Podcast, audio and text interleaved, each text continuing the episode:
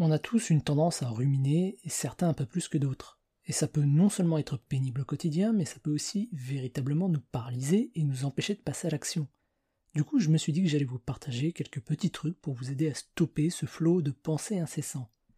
Par contre, attention, c'est impossible de mettre en pause complètement nos pensées, ou alors si c'est le cas, qu'on me le dise tout de suite parce que ça m'intéresse. Tout ce que l'on peut faire, c'est apprendre à les canaliser et vivre avec. La première astuce consiste à se plonger dans une autre activité.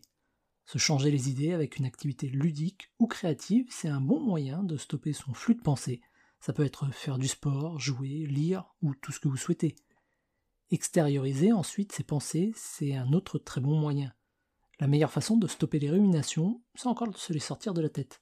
Ça permet en plus de prendre du recul, et vous pouvez faire ça en écrivant ou simplement en discutant avec un ami. Et vous pouvez aussi faire en sorte de reprendre le contrôle de vos pensées. Des exercices comme la méditation ou la cohérence cardiaque, ce sont de bons moyens pour y parvenir. Enfin, dernière astuce, ça consiste à passer du négatif au positif. Remplacer un et si je me plante par et si je réussis.